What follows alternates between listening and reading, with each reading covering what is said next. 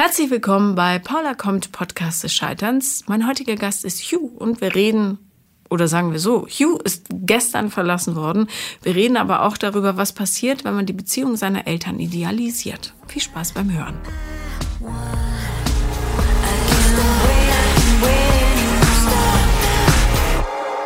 Herzlich willkommen, Hugh. Hallo Paula. Hallo. Ähm, unsere Genese äh, des Zusammenkommens ist sehr langwierig gewesen. Du hast mir das erste Mal vor anderthalb Jahren geschrieben. Damals warst du nämlich ein völlig anderer Mensch als heute. Vor allem aber hast du in einer total anderen Stadt gewohnt. Auf jeden Fall, total. Und jetzt bist du hier. Und jetzt bin ich hier. Willkommen in Berlin. Danke, danke, danke. Ja, du wohnst erst ein halbes Jahr hier. Ich kann dir nur aus eigener Erfahrung sagen, gib dem Ganzen so zwei, drei Jahre. Ich glaube, ich habe mich tatsächlich schon ganz äh, gut einleben können. Mhm. Die Stadt ist mir ja jetzt nicht unbekannt. Ich meine, letzten Endes ähm, habe ich sehr viele Freunde hier und kenne die Stadt eigentlich auch schon von Kind auf. Also dadurch, dass auch meine Eltern hier oft mal waren, mhm. dementsprechend ist mir das nicht so unbekannt. Klar, noch nicht also der große Freundeskreis, aber ähm, das passiert ja dann mit der Zeit. Okay. Immerhin, ja. Ich kannte zwar auch Leute hier, aber ich fand es trotzdem merkwürdig. Ich komme auch aus dem Rheinland und die Stimmung ist einfach eine andere hier. Ja, die Leute ja. sind mega unfreundlich und aggressiv. So Ja. schien es. Man muss ja, und das ist so ein alter Berliner Trick, die zurück anschnauzen und Genau, dann das habe ich noch von dir, das habe ich, das habe ich äh, in einem deiner Podcasts. Ah, habe ich schon mal gesagt. Ja, okay. hast du schon mal gesagt. Ja, Einfach weil ich das so, ich finde das echt schräg. Das ist ein bisschen wie New York, aber Mhm. naja, gut. Ja. Ja.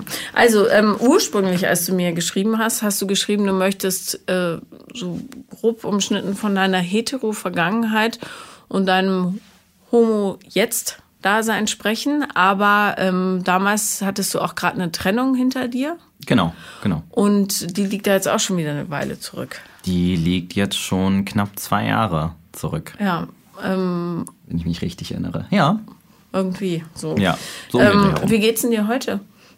Ähm, witzigerweise, okay, witzig ist das nicht. Gut. Ähm, es hat sich tatsächlich gestern Abend noch was geändert. Nämlich? Ähm, ich sehe aktuell jemanden, beziehungsweise habe jemanden gesehen. Mhm. Und ich weiß nicht, wie wir das jetzt äh, genau definieren. Aber ähm, gestern war mehr oder weniger das Ende davon. Ja. Ja. dann ist ja gut, dass du heute herkommst. Ja, habe ich auch gedacht. So, ah, da habe ich ja noch mehr ähm, Input zu geben. Wer hat's denn beendet? Ähm, er. Beziehungsweise er hat das angesprochen, was sowieso schon im Raum stand oder irgendwie in der Luft war. Was, was war denn in der Luft? In der Luft war, dass wir zwei unterschiedliche Dinge wollten, denke ich. Oder aneinander gebunden waren, aber die Angst vor Intimität beziehungsweise ähm, emotionaler Intimität einfach zu groß war oder eben der Bindung einer Beziehung. Und das äh, war auf deiner Seite so oder bei beiden?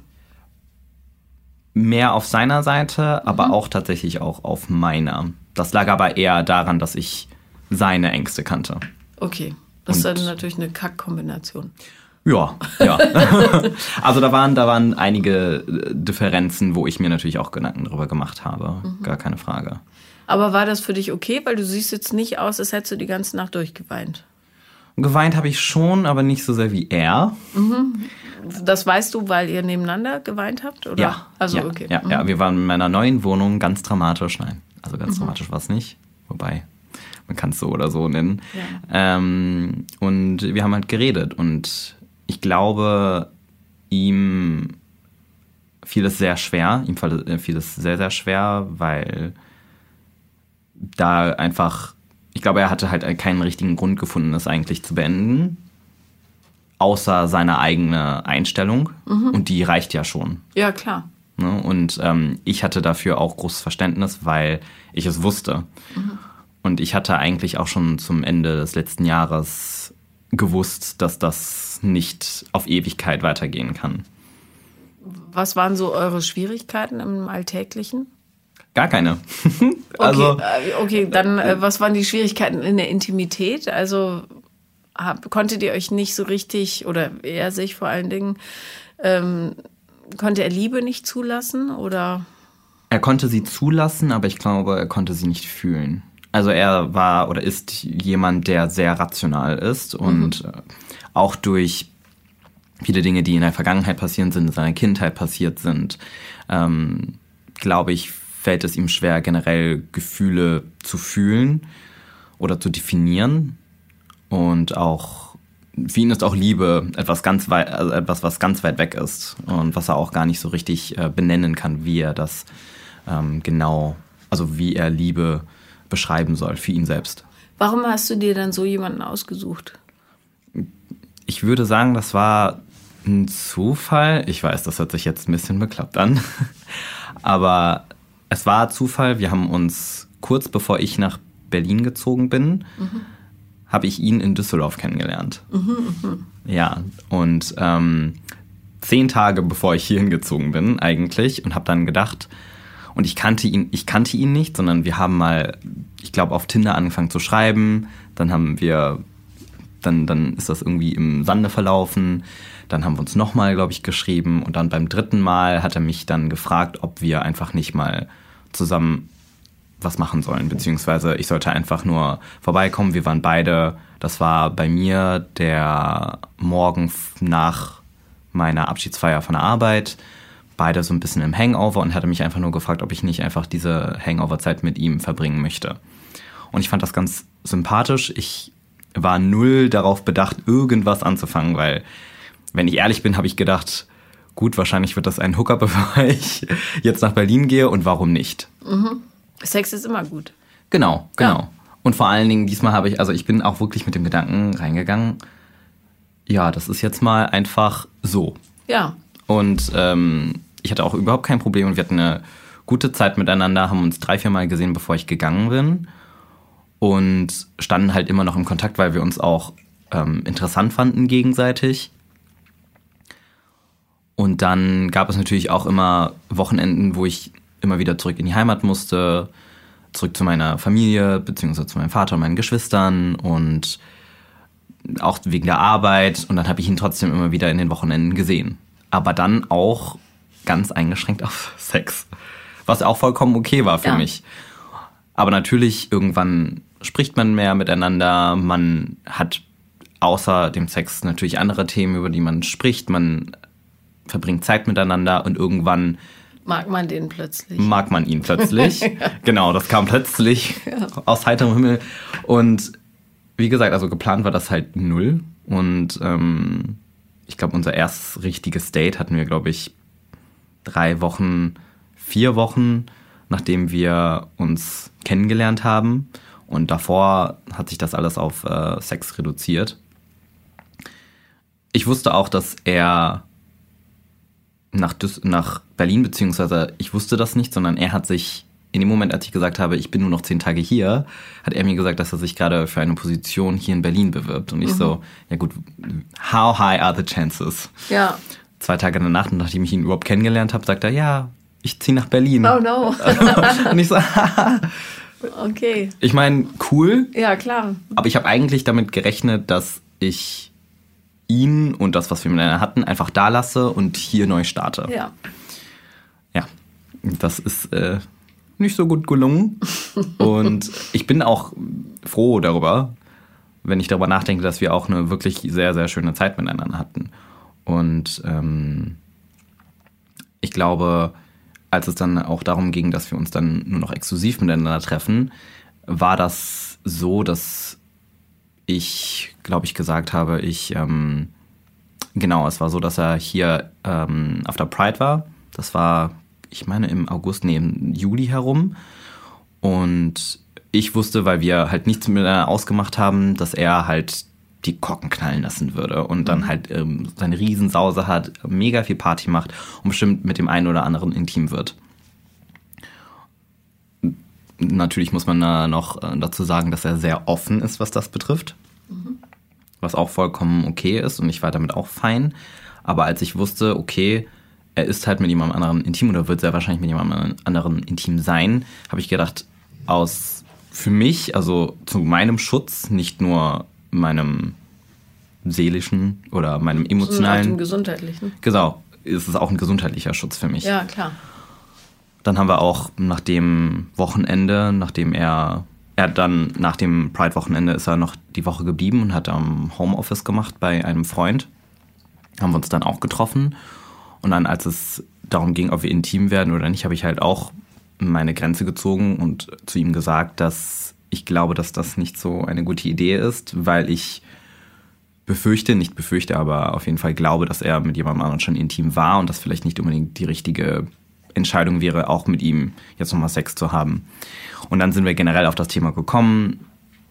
Ich habe, glaube ich, zu ihm gesagt, hey, wenn wir uns noch weiterhin sehen sollen oder wenn wir uns weiterhin sehen möchten, dann glaube ich, ist es besser, halt auf einer freundschaftlichen Ebene zu bleiben, weil wenn du halt weiterhin noch mit anderen Leuten Sex haben möchtest oder intim werden möchtest, dann kann ich das nicht für mich unterstützen, einfach weil ich mich da vorschützen möchte. Ja, man möchte sich auch sicher fühlen, ne? Genau. Und dann habe ich ihm erklärt, wie ich die, wie ich das sehe, dass ich ihm auch gesagt habe, ich hatte mich mit niemandem anderen getroffen in der Zeit, seitdem ich ihn kenne und dass ich ihn gern habe und dass ich gerne Zeit mit ihm verbringe, aber gleichzeitig ihm auch gesagt, ich bin der Letzte, der dich zu irgendetwas zwingt. Dementsprechend, also das ist meine Meinung, wenn ich jemanden treffe und mit jemandem im Team bin, dann eben nur auf einer monogamen Ebene. Mhm.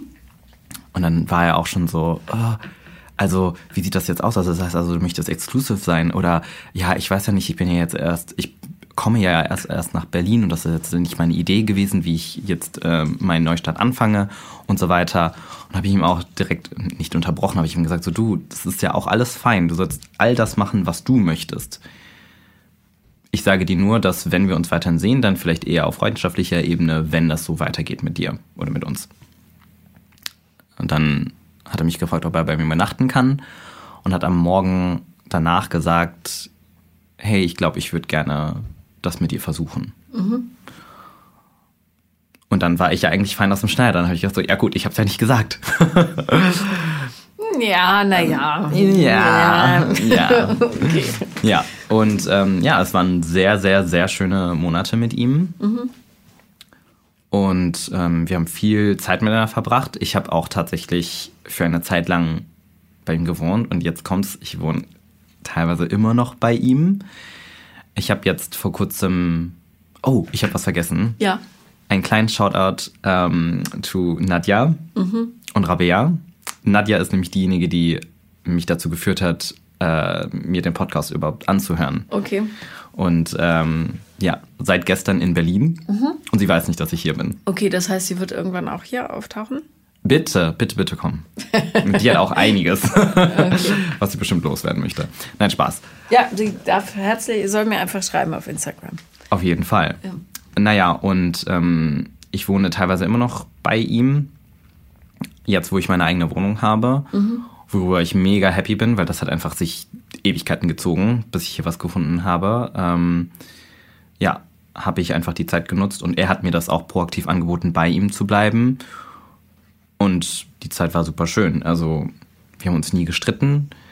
Wir, es war sehr harmonisch auch immer. Und wir haben natürlich auch irgendwo einen gemeinsamen Freundeskreis aufgebaut. Das waren hauptsächlich eigentlich seine Freunde, die er mir vorgestellt hat. Und dann sind wir eben zu zweit immer zu den Gruppentreffen gegangen. Oder ich habe mich auch einzeln mit den Leuten getroffen. Also es war jetzt nicht so, dass ich mehr oder weniger das, ähm, das, das, das sein, sein Accessoire war, was er dann immer mitgebracht hat, sondern ich habe auch so individuelle Freundschaften mit denen pflegen können mhm. oder aufbauen können.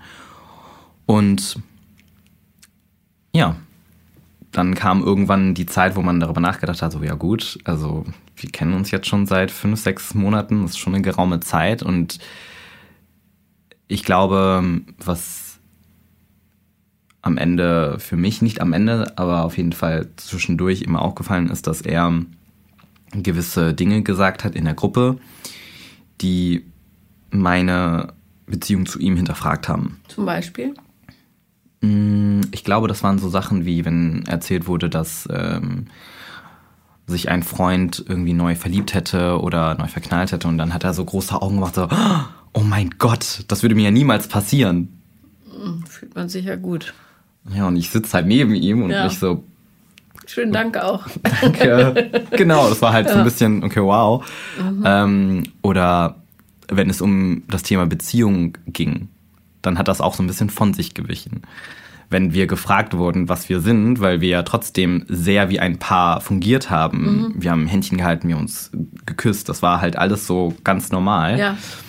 Mm, und wir dann gefragt waren so, ach, wir hatten, äh, ich weiß nicht, ob du weißt, was ein Krimi-Dinner ist. Ja, klar. Ja. ja. Und einer der Charaktere, beziehungsweise einer der ähm, Freundinnen da, hat dann gefragt so, oh, ihr spielt eure, Ka wir waren übrigens auch in dem Krimi-Dinner tatsächlich ein Paar. Mhm. Und dann hat sie witzigerweise gefragt so, oh, ihr spielt das aber ziemlich gut. Seid ihr in Wirklichkeit auch ein Paar? Und dann musste er nochmal fragen, was sie gesagt hat. Also er hat dann halt, wie bitte gefragt. Und dann hat sie nochmal gesagt, seid ihr ein Paar? Hat er, glaube ich, zwei Sekunden gebraucht. Und dann habe ich am ähm, liebsten hätte ich gesagt, ja gut, willst du, dass ich antworte? Und dann hat er gesagt, ja, wir daten uns. Mhm. Und das war halt, ich glaube, vier, fünf Monate. Ähm, als ihr schon zusammen wart. Genau, als ja. wir schon zusammen waren. Mhm. habe ich gedacht, so, daten wir uns? Und dann kam alles andere auf. Dann habe ich halt überlegt, so, wir daten uns eigentlich nicht. Ja. Also nur weil wir, ich bin ja kein, was heißt, ich bin kein Freund von Definitionen, aber ich muss nicht den äh, Namen eines Freundes haben, eines Boyfriends haben, um zu wissen, dass ich in einer Beziehung bin. Mhm. Sowas passiert einfach ähm, zwischen zwei Leuten und man kann es nennen, wie es mag, wie man es mag. Genau, und irgendwann kam dann halt auch tatsächlich das Thema auf, als ich es angesprochen habe, als ich gesagt habe, hey, ich, mir ist aufgefallen, dass du gewisse Dinge sagst, die nicht ganz der Realität für mich auf jeden Fall, äh, also die Realität darstellen. Ähm, und irgendwo hinterfrage ich das dann natürlich auch. Und er war dann natürlich, hat lange gebraucht, um darüber nachzudenken, was er sagt und hat dann mir dann auch gesagt, er ähm, hat einfach diese, ich liebe dieses äh, Topic, natürlich ist es äh, Ironie, aber es ist halt Commitment Issues. Und die, und über die haben wir schon in der Vergangenheit gesprochen, so ist das nicht. Und ähm, da gab es halt andere Themen zusätzlich noch, die ihm da, ähm, die, äh, die er noch beigefügt hat. Aber ja, grundsätzlich ging es hauptsächlich um die Tatsache, dass er eben diese Bindung nicht eingehen kann. Oder in gewisser Weise auch sehr rational an solche Dinge rangeht. Wenn er beispielsweise in seiner Vorstellung das nächste Mal eine Entscheidung treffen sollte, ob er mit einer ob er in eine Beziehung gehen soll oder in eine Beziehung, eine Beziehung eingehen soll, dann wäre es eine rationale, seiner Meinung nach. Mhm. Also was er gesagt hat, ich zitiere jetzt, wäre, wenn er eine Beziehung eingehen würde, dann wäre das eine rationale Entscheidung. Sprich, er würde jemanden kennenlernen, der perfekt zu ihm passen würde. Und ja, das ist, wäre dann die Voraussetzung dafür, eine Beziehung dann mit jemandem einzugehen. Ja, toll, toll, toll. Ja, habe ich auch gedacht. Ja, okay. Ähm, aber lass uns mal bei dir bleiben. Mhm. Was hast du denn in ihm gesehen? Ich glaube, viel Komfort. Mhm. To be honest. Ja, ist okay. Also, ähm, ich glaube, ich habe äh, einfach die Zärtlichkeiten sehr genossen mit ihm, dass ich mich an jemanden halten konnte. Auf eine Art und Weise. Wusste aber auch, dass er mir nicht die Emotionalität geben kann, die ich brauche. Mhm. Das war mir tatsächlich schon recht früh klar. Aber bist du äh, richtig verliebt gewesen oder war das von deiner Seite auch eine eher rationale Geschichte. Dann noch zu dem Zeitpunkt am Anfang, ja klar, hast du beschrieben. Aber wie war es, als ihr dann wirklich hier ja, wie ein Paar zusammengelebt habt?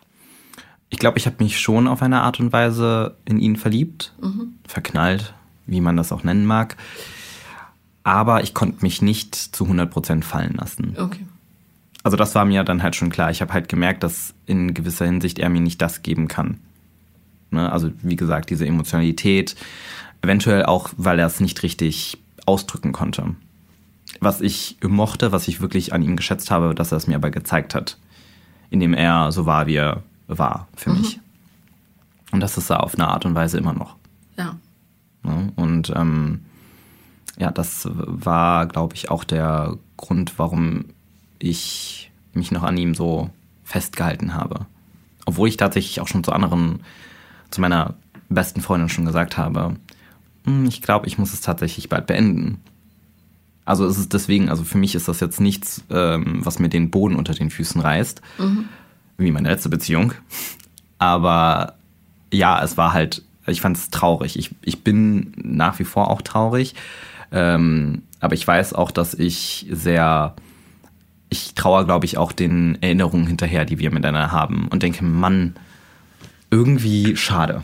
Ja, und der Nestwärme und so, man gewöhnt sich ja auch an. Total. Das und das hat er auch gesagt. Ja, aber das ist, ähm, und das wollen frisch getrennte, also die jetzt so richtig Herzschmerz haben, ähm, immer nicht sehen.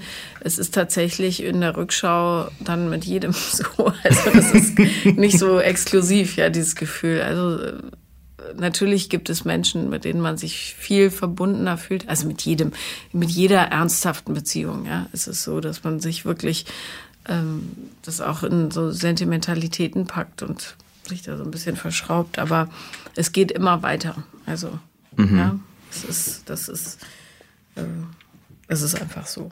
Ja. Ähm, wenn du sagst, deine erste Beziehung hat dir richtig die, den Boden unter den Füßen weggezogen, was war da? Wie lange wart ihr zusammen? Anderthalb Jahre. Mhm. Das war eine Kombination aus der Situation und der Beziehung selbst. Mhm. Mm, ich habe ihn zu einem Zeitpunkt kennengelernt, wo ich ganz kurz davor war zu sagen, ach mein Gott, eine Beziehung ist ja jetzt nicht alles auf der Welt. Mhm. Ich denke das immer noch. Wollen tue ich sie immer noch. Ja. Aber ähm, ich glaube, äh, zu dem Zeitpunkt, als ich ihn kennengelernt habe, war ich so kurz davor zu sagen, so okay, es gibt andere Dinge, auf die ich mich fokussieren kann. Ich kann mich mal auch vielleicht auf mich konzentrieren. Wäre immer eine gute Idee, ja. Immer. Und ähm, ach mein Gott, ne, Single zu sein und vielleicht nicht dauernd darüber nachzudenken, okay, wer ist jetzt mein nächster Prinz, der ähm, mich aus meiner Situation retten könnte, ist vielleicht auch gar nicht so schlecht. Ja, und zumal dieses, ähm, jemand muss mich retten, weiß der vom Hören auch nicht immer die beste Idee ist für so ein Lebenskonzept. Ne? Nein. Ja. Nein. Ja, also. Äh, wie alt bist du jetzt? Ich bin 27. 27, alles klar. Mhm. Genau. Und ja, ich habe ihn kennengelernt, natürlich ganz klischeehaft über äh, Instagram, mhm. beziehungsweise ich glaube, ja doch, über Instagram, haben miteinander geschrieben, haben irgendwann Telefonnummern ausgetauscht. Ich war dann in, in Norwegen alleine unterwegs gerade und habe mir die Nordlichter angeschaut. Mhm. Und ähm, genau, und da haben wir auch die ganze Zeit miteinander ähm, geschrieben und haben uns ausgetauscht über viele Sachen. Und er kam zu dem Zeitpunkt gar nicht aus Düsseldorf. Also ich habe da noch in Düsseldorf gewohnt und er war aus dem Saarland. Aber ja, gut, das war mir zu dem Zeitpunkt ja auch egal, weil ich, wie gesagt, also die Wahrscheinlichkeit, dass ich ihn da kennenlerne, war dann halt nicht unbedingt hoch. Aber man hat dann halt den Kontakt gehalten und hat den Kontakt gehalten, man hat den Kontakt gehalten und irgendwann hat man gesagt, gut, jetzt ist Neujahr, das war 2019 ähm, habe ich dann, haben wir dann gesagt, so gut, wir müssen uns jetzt kennenlernen. Und dann bin ich dann, ich glaube, die erste Januar oder die zweite Januarwoche bin ich dann ein Wochenende zu ihm gekommen. Und zwar super schön, wie man sich das vorstellt. Und dann ging das alles super schnell. Super, super schnell. Wenn ich darüber nachdenke, zu schnell. Weil wir waren nach, ich glaube, wir waren nach dem zweiten oder dritten Treffen, waren wir dann ein Paar. Mhm. Und ähm, ja, zu dieser Geschichte mit mich retten. Ähm, es war so, dass das war 2019. Zu dem Zeitpunkt war meine Mutter sehr schwer krank und ähm, also auch unheilbar krank. Und ähm, ich habe dann gedacht, so, ich glaube, ich habe ich hab innerlich dann darüber nachgedacht, so, okay, wer könnte mich in dieser Zeit unterstützen? Mhm. Und ähm, er hat mich unglaublich, unglaublich äh, unterstützen können. Sie war zu dem Zeitpunkt nicht mehr in Düsseldorf, sondern wurde, ähm, also ist mit meinem Vater nach München gegangen, um da eine Therapie anzufangen, von der wir alle eigentlich wussten, dass das halt eigentlich nur sich dann hinauszögern würde. Also Krebs. Genau, genau. Also meine Mutter hatte 2017 ihre erste Diagnose. Nein, Entschuldigung, 2016. Das war Gebärmutterhalskrebs. Mhm man sagt jetzt so gut, das ist ja eigentlich heilbar. Mm, da gab es aber Komplikationen. Ich glaube, sie war für eine, ein Dreivierteljahr krebsfrei und dann kam er wieder als Bauchfeldkrebs. Und Bauchfeldkrebs ist. Ähm, Frisst sich durch alles. Genau. Und das war halt auch der Fall. Und ähm, das Jahr, bevor ich ihn kennengelernt habe, war halt ein, ein, ein, ein, ein Abenteuer, eine, ähm, wie soll ich das erklären? Ich glaube, das war, das war ein Hoch und Tief von jeden, allen zwei Wochen. Und dann, als ich ähm, ihn dann hatte, also wir dann ein Paar waren, waren es, glaube ich, zehn Monate. Mhm. Und dann äh, ist meine Mutter dann auch verstorben. Es tut mir sehr leid. Danke. Ähm, und ich glaube, das hat auch einfach was mit mir gemacht. Die Zeit, dass, also die Tatsache, dass ich ähm, nicht so viel Zeit mit meiner Mutter verbringen konnte, weil sie in München war und ich eben in Düsseldorf und so oft es ging, bin ich natürlich auch runtergefahren. Ähm, aber auch, mh, mm, ich glaube, jemanden halt beim Sterben zu, zu sehen, ist halt, glaube ich, so das Schlimmste, seine eigene Mutter beim Sterben zu sehen, war einfach für mich halt katastrophal. Die Jahre davor, bevor meine Mutter die finale Diagnose bekommen hat, habe ich gedacht, so, ihr wird es ja wieder gut gehen. Und habe das ein bisschen von, mich, von mir ähm, weggeschoben, dass sie eventuell halt davon sterben könnte. Und dann, wenn man das alles visualisiert bekommt, wenn Haare ausfallen. Und meine Mutter hatte wunderschöne schwarze lange Haare. Und ich glaube, das war so ihr Charakterzug, wunderschöne schwarze lange Haare. Und du siehst, wie sie büschelweise ausfallen und sie langsam abmehr, also wirklich stark abnimmt durch die ganzen Medikamente, die sie genommen hat, da wird ihr halt schon bewusst, dass, dass das Ende ist. Mhm. Und ich kann mich halt noch ganz genau daran erinnern, wo ich neben ihr saß im Krankenhaus und meine Mutter, also davor, ich bin sofort ins Krankenhaus, weil mein Vater mich angerufen hat, weil meine Mutter hyperventiliert ist, weil sie so viel Blut verloren hat. Ähm, und ich dann danach sie an einem Atemgerät war und dann ähm, ja eigentlich unmächtig war, also eigentlich gar nicht mehr so richtig reagieren konnte und ich dann neben ihr saß und die Hand gehalten habe, ihre Haare schon ausgefallen und gewusst habe, so wird es enden. Und ähm, genau so war das halt eben auch. Also wenn ich äh, zurückspule zu dem Tag, wo sie tatsächlich verstorben war, ist es genauso passiert. Und zu dem, in dem Moment war ich einfach, ich glaube, ich habe noch nie so starke Trauer empfunden. Sogar noch, ich weiß nicht, noch mehr oder weniger als zu dem Zeitpunkt, als sie dann tatsächlich verstorben war, weil ich wusste, dass der Tag X jetzt bald kommt. Mhm. Das war auch der erste Tag, das war auch das erste Mal, dass ich wegen der Krankheit meiner Mutter vor ihr geweint habe. Und ich war immer, ich habe immer versucht, stark zu sein, weil ich wusste oder weil ich Angst hatte, dass sie sieht, dass ich traurig darüber bin. Und ich wollte ihr auch keine Angst machen. Und ähm, obwohl sie eigentlich nicht richtig sprechen konnte oder gar nicht reagieren konnte, habe ich gemerkt, dass sie meine Hand fester gedrückt hat. Das hat mich noch mehr zum Weinen gebracht. Und dann kam mein Vater von hinten, hat mir die Hand auf die Schulter gelegt und gesagt, ähm, bitte wein nicht. Uh, ähm,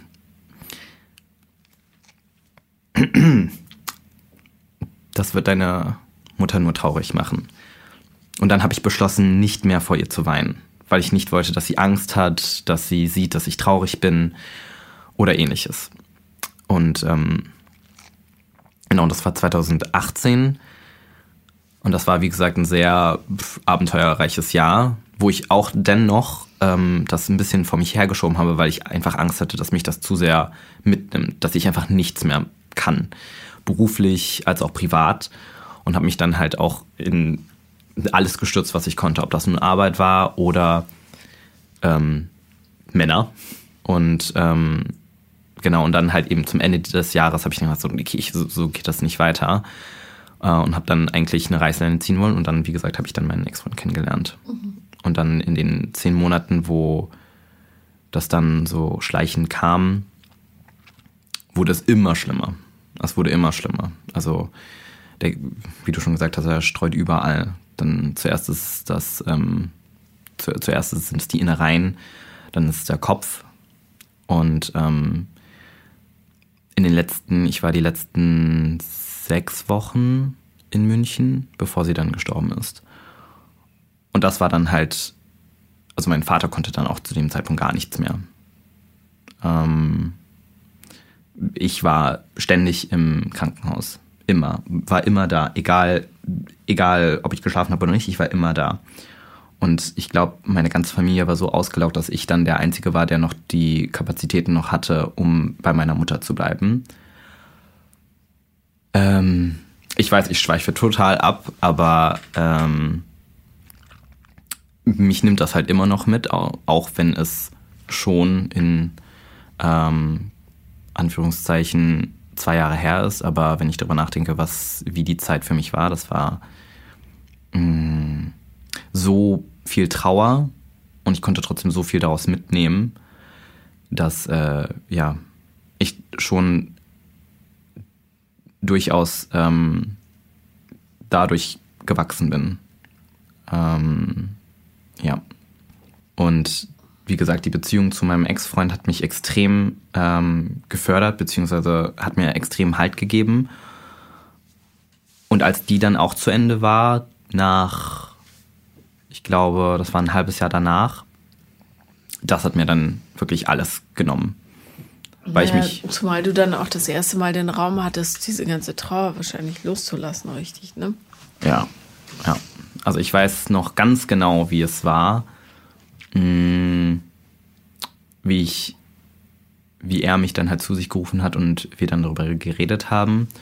Und ich dann wusste, okay, also ich habe mich so gefühlt, als ob ich sowohl meine Mutter verloren habe und auch meinen Partner. Und ich habe so viel, und ich weiß, dass das nicht richtig von mir war und ich extreme ähm, ihn wahrscheinlich auch unter Druck gesetzt habe, passiv, also nicht unbedingt, ähm, dass ich ihm etwas gesagt habe, aber definitiv äh, er diesen Druck gespürt hat, dass ich, dass er mein, mein Boden war. Und als der mir genommen wurde, war ich, ich glaube, ich war für ich weiß nicht wie lange, war ich einfach ein Wrack. Ich habe jeden Tag geweint. Ich habe stundenlang nach der Trennung, nachdem ich dann selber von seiner Wohnung ähm, zu mir nach Hause gegangen bin, stundenlang danach noch geweint und darüber nachgedacht, was es für mich bedeutet, halt jetzt alleine zu sein. Ohne ihn und ohne meine Mutter.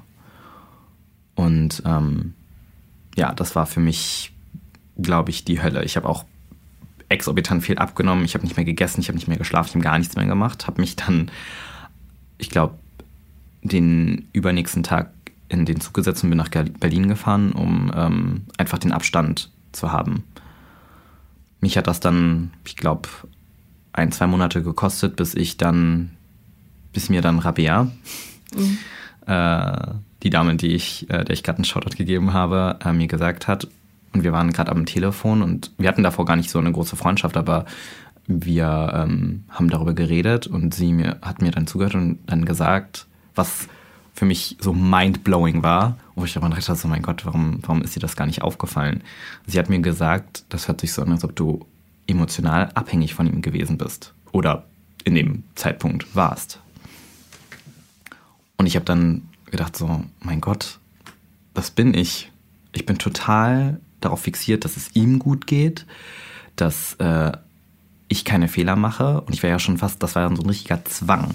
Mhm. Das habe ich auch schon fast, ge, ich habe das schon gefühlt. Ich habe alle Dinge getan, um ihn bloß nicht irgendwie zu verärgern. Und das war schon sehr, ähm, das war schon sehr toxisch. Genau.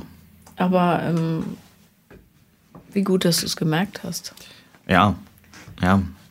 Und dann habe ich einen Podcast gehört. und dann. Hast du gemerkt, ach, geht gar nicht nur mir so. Mm, ja. ja. Ich habe dann. Also es gibt so viele ähm, Folgen, wo ich darüber nachdenke, so mein Gott, wie viele Parallelen gibt es da? Ich glaube, das, was ich zum Beispiel mitgenommen habe, was immer in meinem Kopf ist, ist die, ähm, die Motte, die ähm, um das Licht schwirrt. Mhm. Und ich war die Motte. Also in dem Fall. Ja, macht ja nichts. Und er hat das Licht ausgemacht, ne? Genau, genau. wohin jetzt? Ah. Richtig, richtig. Ja. Und dann wusste ich auch nicht, wohin. Und ähm, mich hat das ein Jahr, glaube ich, gekostet, bestimmt. Ja, also bis, bis ähm, Anfang des letzten Jahres. Und dann habe ich gesagt, okay, das reicht jetzt. Es reicht, es reicht, es reicht. Ich habe mich da natürlich nach, nach der Trennung äh, mich natürlich auch mit anderen Männern getroffen, aber das war halt auch immer so einfach nur Ablenkung. Ablenkung, genau. Aber hast du, ähm, hast du das jetzt in der letzten Beziehung besser gemacht mit der Abhängigkeit? Ja. Ja. Also ich hatte letztes Jahr eine lange Pause von Social Media, den ganzen Dating-Apps, den ganzen Kontakten und habe dann gesagt, okay, ich meine, Lockdown ähm, ist doch der Moment oder der Zeitpunkt, um vielleicht ein bisschen in sich zu gehen und vielleicht mal was für sich zu machen. Und ähm, das habe ich auch gemacht. Ich glaube, ich habe vier Monate dann gesagt, so, okay, ich ähm, mache jetzt gar nichts mehr in der Hinsicht, mich irgendwie mit irgendwelchen Männern zu treffen oder mit, äh, ich weiß nicht, mich irgend anderweitig abzulenken, sondern ich mache jetzt mal, was ich möchte. Und das hat mir auch super geholfen, auch mein Selbstbewusstsein aufzubauen. Also ich habe das Gefühl, ich ähm, habe so viele Themen angeschnitten und komme irgendwie zu keinem zum Ende. Aber das, äh, achso, du meinst jetzt hier? Mhm, Ach, du, ähm, es geht ja auch darum, so ein bisschen ein Gesamtbild zu bekommen. Also, Ja, ja. Aber Die Leute auch, sehen dich ja nicht. Weißt Ja. du? Ich, Ja, ja. Ja, aber es hat auf jeden Fall mein äh, Selbstwertgefühl aufgebaut, was mir auch genommen wurde wodurch? Durch den Typen? durch ähm, meinen Ex-Freund, aber auch, mh, aber auch davor. Ja, also es muss ja schon angeknackst gewesen sein, sonst haben solche Leute oder, oder solche Beziehungen gar keine Chance, da so einzusickern. Ja, total. Ähm, Woran liegt das, dass dein Selbstwert nicht so groß ist? Mm. Oder war? Ich weiß nicht, wie es jetzt ist. Also um, um darauf zurückzugehen, wo eigentlich äh, die Thematik war mit äh, den Anfängen der Homo-Welt. Ich habe mich mit äh, jemandem getroffen, der, wenn ich darüber nachdenke, so, das war so schwachsinnig, aber wie auch immer. Ich habe mich mit äh, diesem Herren getroffen, Wie alt warst du da? 24, Ach so, 23 oder Du 24. bist äh, quasi frisch in deiner, also in deiner echten sexuellen Identität. ja, Okay, würde ich sagen. Alles klar. Würde ich Und sagen. vorher dachtest du, du wärst hetero oder hast dich Ich würde jetzt noch sagen, ich weiß nicht, ob ich ganz homosexuell bin. Okay, also du magst Leute allgemein. Ich mag Leute. Gut. Ähm, aber ja, ich habe mich da so ein bisschen eingefunden mit, würde ich sagen, 22.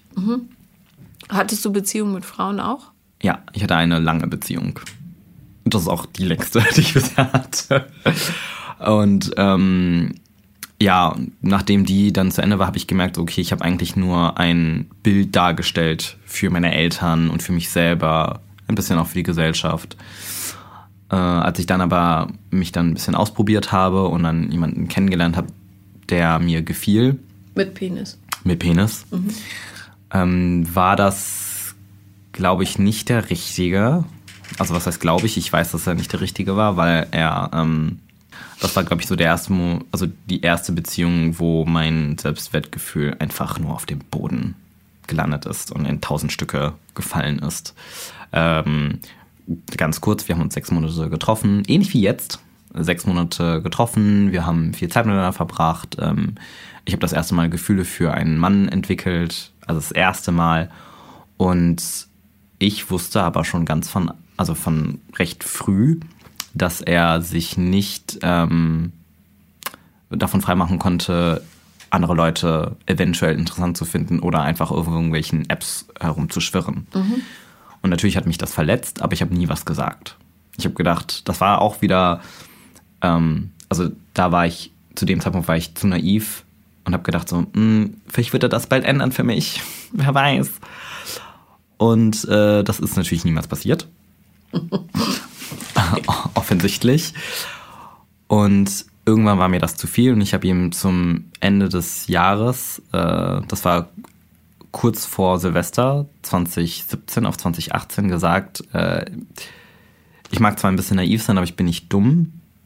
Wenn du jemanden noch siehst oder wenn du noch Interesse an jemandem anderen hast, dann sag mir das. Aber versuch mich nicht für dumm zu verkaufen, wenn ich neben dir liege, wie die Nachrichten uns anschauen und plötzlich eine Nachricht kommt. Und ja, da muss ich eigentlich nicht mehr viel sagen. Und das hat er so weggesteckt, als ob eigentlich nichts wäre. Hat dann halt gesagt, ähm, ja, ich habe keine Intention, jemanden anderes zu sehen und werde auch niemanden anderes sehen. Hat dann aber auch gleichzeitig gesagt, dass er ähm, nicht ähm, bereit ist für eine Beziehung. Habe ich, hab ich schon des Öfteren. Ja. Ähm, genau, und ähm, aber er würde jetzt zu dem Zeitpunkt nichts ändern wollen, aber das Jahr sei so hart gewesen für ihn und so weiter und so fort. Und dann haben wir eigentlich beschlossen, dass wir noch darüber reden. Und ich habe ihn nie wieder gesehen. Also wirklich nie wieder. Ja. Halt, stopp. Ich habe ihn auch, das Universum will mir was sagen, ich habe ihn zwei Tage bevor ich nach Berlin gezogen bin, ihn nochmal gesehen. Nochmal eine Abschiedsrunde. Genau. Äh, hat dir das Universum geschenkt. Also ähm, ich glaube, was sich ja so ein bisschen herauskristallisiert ist, dass du ein Händchen hast für Leute, die eigentlich nicht wollen ähm, du das dann aber trotzdem durchziehst. So. Oder Sounds zumindest, like me. Ja, oder zumindest den Raum öffnest, dass da irgendwelche komischen Verstrickungen entstehen, dass es sich dann so anfühlt, als ob, aber eben doch nicht so richtig. Ich könnte mir vorstellen, ja, dass auf so einer unterbewussten Ebene, dass möglicherweise, und da weiß ich eben nicht, wie ähm, deine Eltern, also deine Mutter zu Lebzeiten und dein Vater heute, ähm, das so akzeptieren, dass du mit Männern zusammen bist? Mm. Ich habe meiner Mutter davon erzählt, ungefähr, ich würde sagen, drei Wochen, bevor sie verstorben ist. Mhm. Weil ich konnte mich nicht öffnen, weil ich auch, also A, weil ich gesagt habe, gut, ich denke, das wäre am besten, dass wenn ich mich ihnen gegenüber so öffne, dass ich einen Partner habe. Mhm. Ne, dass ich nicht sage, ey, ich bin schwul und bin Single. Ja. Ne? Und dass, äh, dass da kein, dass da kein, kein Beweis ist. Kein quasi. Beweis ist und keine ja. Person ist, die, die, die man an den Pranger stellen kann. Und ja, das war dann halt auch, ähm, also meine Eltern, muss man sagen, und das habe ich auch in meinen kleinen Notizen aufgeschrieben, ähm, ich glaube, ich bin so zwischen, also meine Eltern waren so zwischen sehr ähm, traditionell, konservativ sind durch die DDR hergekommen mhm. ähm, und sehr modern auf eine Art und Weise. Und ich weiß, dass meine Mutter, ich habe das Gefühl, Mama ist noch best, dass sie das halt schon immer wusste, mhm. aber nie ausgesprochen hat. Mhm. Und ähm, meine Mutter war auch jemand, der kurz, also nicht kurz davor, aber auf jeden Fall ein paar Jahre bevor sie erkrankt ist, dann halt auch ähm, ihre religiöse Seite gefunden hat und ähm, sich mehr um den, über den Buddhismus Gedanken gemacht hat und auch zu vielen Retreats gegangen ist, viel über äh, Thich Nhat Hanh gelesen hat und ähm, ihn extrem bewundert hat. Was wir noch gar nicht erwähnt haben, ist, deine Eltern haben, äh, sind in Vietnam geboren, ne? Meine Eltern sind in Vietnam genau, geboren, genau. Ja. Ich bin erste Generation deutsch-vietnamesisch. Genau, ist vielleicht äh, so genau. interessant im Kontext, ja. Genau. Und ähm, ja, sie hat dann eben das Verständnis dazu gehabt, was es bedeutet, halt auch zu lieben, ohne irgendwelche, also wirklich bedingungslos. Mhm. Ähm, und dementsprechend, also wenn ich darüber nachdenke, mit meinem Vater darüber zu reden, ich rede nicht mit meinem Vater darüber. Das heißt, es ist nicht erwähnt worden, aber sie wird es ihm ja gesagt haben, oder? Ja, er weiß es, er weiß ja, es, aber wir sprechen nicht darüber. Okay. Also ich frage nur deshalb, ähm, und es scheint ja, also den Eindruck macht es zumindest, als hättet ihr trotzdem eine liebevolle äh, Familiensituation Extrem. gehabt, ähm, dass das vielleicht, dass das Thema für dich, ähm, ja, und ich spekuliere jetzt hier nur, weil wir wirklich so viel angeschnitten haben und ähm, you know, time yes. is money. ähm, aber das ist möglicherweise für dich, weil du eben auch gesagt hast, ich weiß noch gar nicht, ob ich wirklich äh, schwul bin, ähm, also so ausschließlich, äh, dass es vielleicht für dich unbewusst noch so ein bisschen schambesetzt ist. Ja, und ähm, das kann natürlich, wenn du dann auch noch ähm, so ein schwaches Selbstwertgefühl hast, vielleicht, ja, weil du, keine Ahnung, Ausgrenzungserfahrungen in der Schule gehabt hast oder so, dazu führen, dass du, wie gesagt, es läuft alles unbewusst, ne?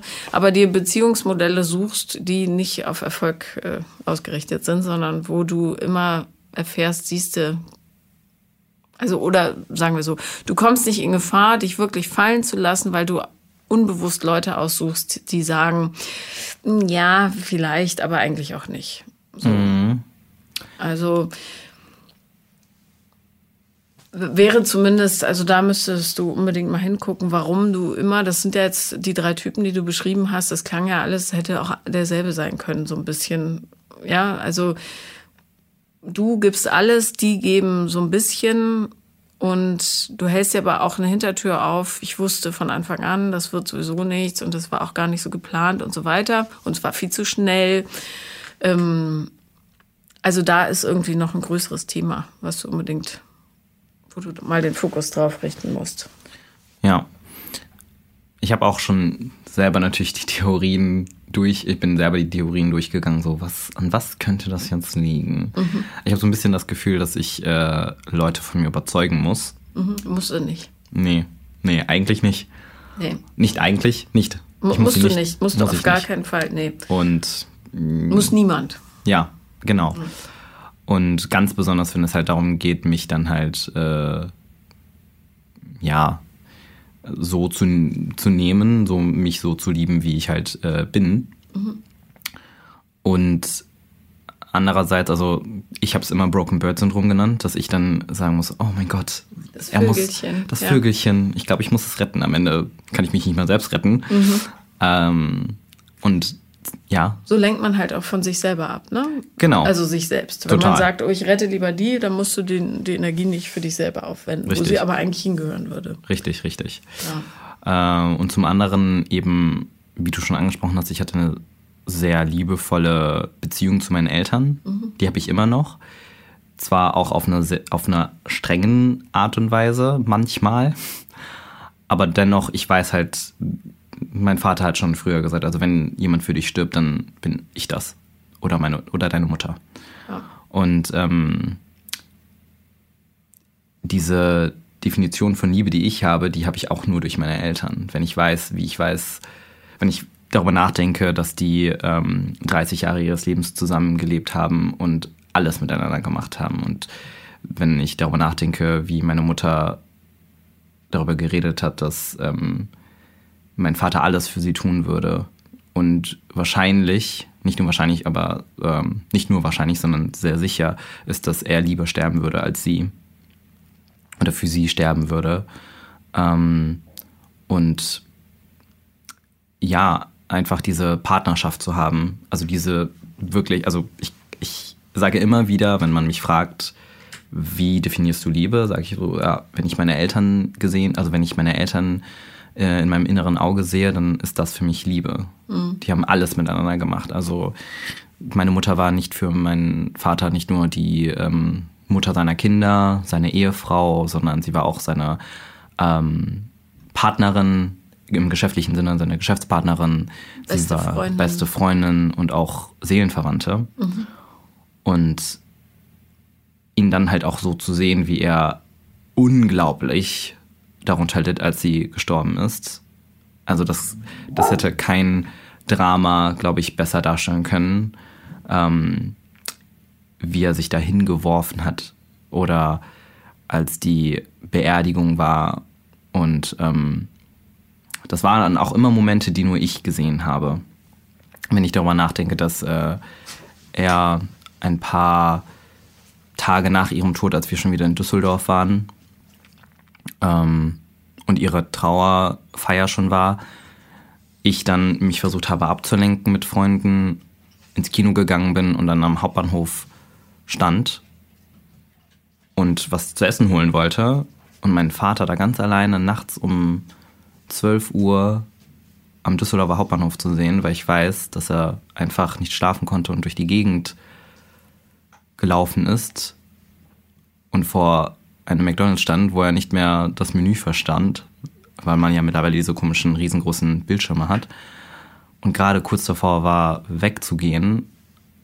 Das war auch für mich so, das trifft mich nochmal fünfmal so sehr. Ja, klar. Ähm, ja. Ich freue mich für deine Eltern, dass sie so jemanden gefunden haben. Aber ähm, viele von uns haben Beziehungen, in denen es vor allem darum geht zu lernen, um überhaupt bereit zu sein, sowas zu finden. Und man darf nicht den Fehler machen, diese Beziehungen, die ja wirklich leider die Ausnahme sind, zu idealisieren. Mhm. Ja, ähm, weil damit verhinderst du, dass du selber äh, dich im Hier und Jetzt quasi bewegen kannst. Weil du immer denkst, es ist nicht so, also kann es nicht ganz richtig sein. Oder ich fühle das aber nicht so, also stimmt es nicht. Deine Eltern werden auch Differenzen gehabt haben, die waren bloß absolut bereit, die gemeinsam durchzuarbeiten. Ne? Das macht richtig toll funktionierende Beziehungen aus. Sich gegenseitig mit Wertschätzung zu behandeln und ja, wirklich in Liebe sein zu lassen. Aber ähm, es ist super schwer.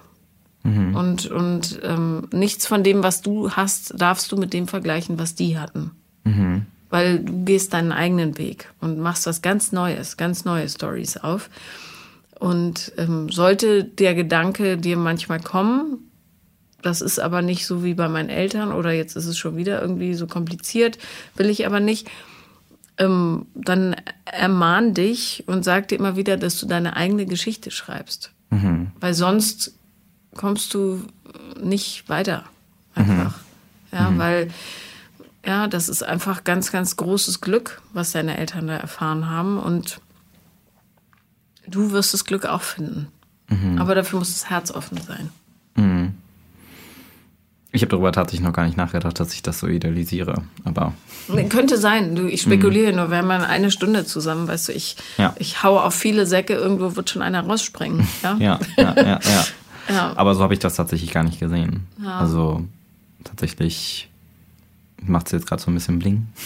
Ja, Das ist gut. Bling, das ist der Moment, warum wir hier sind. So ein ja. Aha-Moment. Ja, ja, ja. weil ähm, gerade wenn du, ähm, wenn dir was vorgelebt wirst, was du, was so mit Liebe erfüllt ist, ja, und das entnehme ich jetzt nur deinen Erzählungen, ja, vielleicht würden deine Eltern was anderes erzählen, aber ähm, weil keine Beziehung konfliktfrei ist, also zu, ohne dass man streiten muss oder so, aber es gibt sicher immer Punkte, wo man nicht d'accord geht.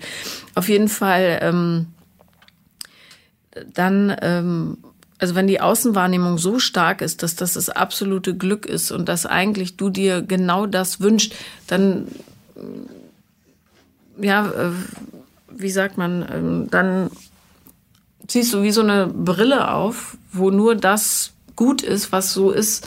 Aber du bist ein anderer Mensch, du hast deine eigene Geschichte, du hast deinen eigenen Werdegang und du musst deine schöne Geschichte finden. Indem du vergleichst, wie gesagt, vielleicht unbewusst, ähm, verdirbst du dir die Chance, dein eigenes zu machen. So, weil, weil ähm, du wirst das nicht finden. Das haben die gehabt. Du musst dein eigenes suchen. Mhm, mhm. Ja. Auf jeden Fall. Ich, hab- ich denke halt auch darüber nach, ähm, wie es ist, generell hier auch in Berlin. Puh, ja. Ja. So. Wie Liebe, ja. Beziehung. Gibt's hier nicht.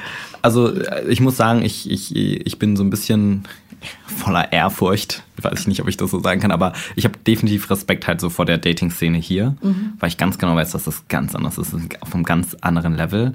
Und da habe ich mich auch gefragt, werde ich jemanden finden, der mit mir überhaupt eine Beziehung so eingehen kann. Nicht unbedingt so wie meine Eltern, aber generell eine Beziehung eingehen kann, die mich zufrieden stellt. Lass das Schwänzchen in der Hose dafür. Das kann ich dir nur raten.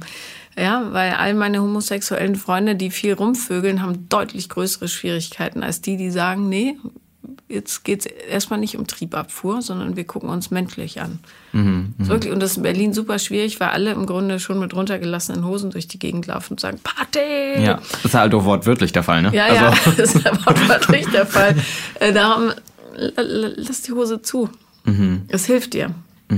Ja, weil du dann auch die aussiebst, die in Wahrheit gar nicht an Tiefe interessiert sind. Ja, ja, ja. Ja, das ist gar nicht mal so ein schlechter Gedanke. Ja. Nein, also das war. Macht sie leichter. Ja, ja, ja. Ich sag ja immer, okay, beim ersten Date nicht. Beim ersten Date nicht. beim anderthalbten dann schon. Ja, also beim zweiten Mal müssen wir halt mal gucken. Ja. Nein, also ähm, gerade weil Berlin dazu verleitet, so auszuschweifen. Und ja, du kannst von Donnerstag bis Montag in den Club gehen. Ähm, jeder Club, sogar die Hetero-Clubs haben wir inzwischen Dark Rooms. Also es ist einfach ja. diese sexuelle ähm, äh, fast schon Belanglosigkeit äh, tut der Seele nicht so gut, ja? Total. Ich habe auch, ich merke ja auch, wie trivial das mittlerweile ist. Ach, ja. Sex. Ja, hat ja jeder. Gott, ja. So einmal rein, raus.